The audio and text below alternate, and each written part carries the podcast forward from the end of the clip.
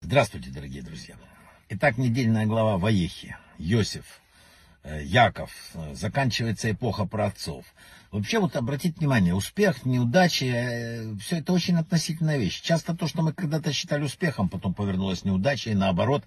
В любом случае, там, заработок денег, здоровье, карьерный рост, мы все, безусловно, считаем удачей. Это правильно, наверное с физической точки зрения, с точки зрения физического мира. С точки зрения духовного мира не всегда так все происходит. Может, именно попадание человека на какую-то там более высокую должность, э, какой-то успех приводит в конечном счете совсем другим результатам, не тем, для которых душа спускалась в этот мир. Не зря пишут о том, что Иосиф самый, э, далеко не самый э, старший из братьев, умер первый. Его жизнь была вообще непростая. Великий правитель от тюремной ямы до дворца фараона, обратите внимание. Эм, еще есть, вы знаете, какая-то вот есть такая, ну, может быть, последовательность всегда, что неудача является неизбежной частью даже самых успешных людей. И вот кто их прошел и победитель. Может, очень многие гении застряли по дороге. Первый роман э, Джан Роулинс «Гарри Поттер» отвергли 12 издательств. Она не могла даже, куда бы она только не посылала эту рукопись. Э, «Повелитель мух», книга, которая стала Нобелевскую премию, получила потом. А она, сколько, по-моему, 21 отказ написано получила о, о чем-то.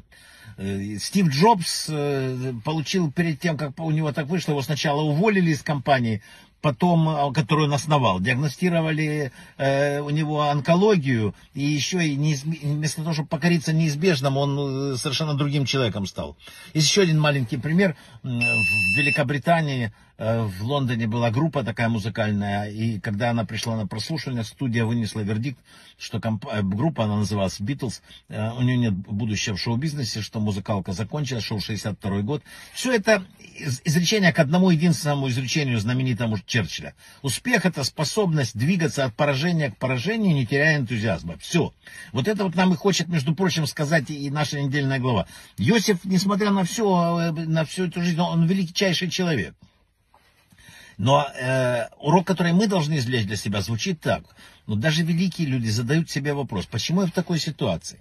Правильно задать себе вопрос один, чему Бог хочет научить меня? Почему я нахожусь в той или иной ситуации, а не почему такая ситуация была со мной?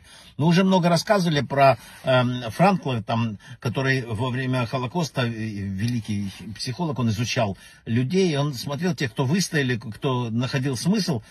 Он говорит, выстояли те, кто задавали себе вопрос, не, точнее, задавали вопрос не почему жизнь так со мной поступает, а что жизнь хочет от меня в этот момент? Почему я в такой ситуации? Да? И когда мы ответим на этот вопрос, да, то получается, что жизнь наша полна смысла, даже если она жита там в какой-то печали. Смотрите, конечно, все хотелось, чтобы все время раздавались одни конфеты. С точки зрения ребенка, наказание представляет собой что? Железное зло. А с точки зрения э, родителей, отца, это должно пойти ребенку во благо. Наша цель смотреть на историю глазами Бога, нашего отца, да. Между прочим, вот хасидизм, э, в первую очередь Балшемтова, он учит нас немного, что использовать глаза ума и смотреть вообще на внутреннюю цель каждого объекта, каждого творения, каждой ситуации, с которой мы вступаем в контакт. Нет случайности. Нет, не каждое происшествие, каждая встреча, все, что мы видим, все, что мы слышим, все направлено, чтобы нас чему-то научить или что-то для, именно для нас, не для кого-то другого. Вопрос один, что Бог хочет от, на, нас научить вот в этот момент времени? Чему Он нас учит? Люди все время стремятся, э, так не, надо останавливаться. К счастью, понятно, что хочется, надо остановиться. Знаете, есть такая притча, большой пес увидел щенка, тут за хвостом гоняется. Он говорит, ты что? Щенок говорит, а я изучил философию, я знаю, что счастье наше, это самое главное, наше счастье в хвосте. Я его когда догоню, вот, э, выйду счастливый. А пес говорит, знаешь, я тоже интересовался мировыми проблемами. И тоже знаю, что счастье, и знаю, что хвост. Но вот ты знаешь, я заметил, куда бы я ни шел, что бы я ни делал, хвост всегда э, со мной, за ним не надо гоняться. Наше настоящее предназначение находится там, где мы находимся в данный момент. И вообще написано, что весь наш мир это гигантская стройплощадка, где мы строим что? Жилище, жилище, царские хоромы. Кому? Самому Творцу. И такова наша конечная цель творения да, в этом мире.